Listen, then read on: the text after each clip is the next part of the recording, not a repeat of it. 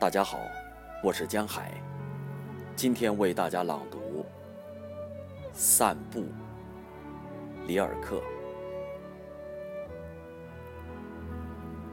我的目光早已触及向阳的山岗，远远甩开了我出发时的路，因而我们被抓不住的事物紧紧抓住。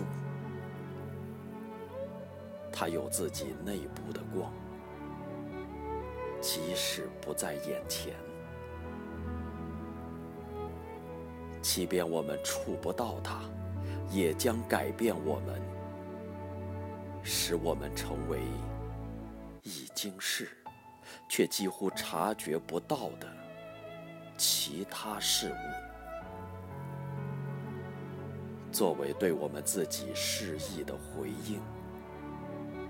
一个手势向我们挥舞致意，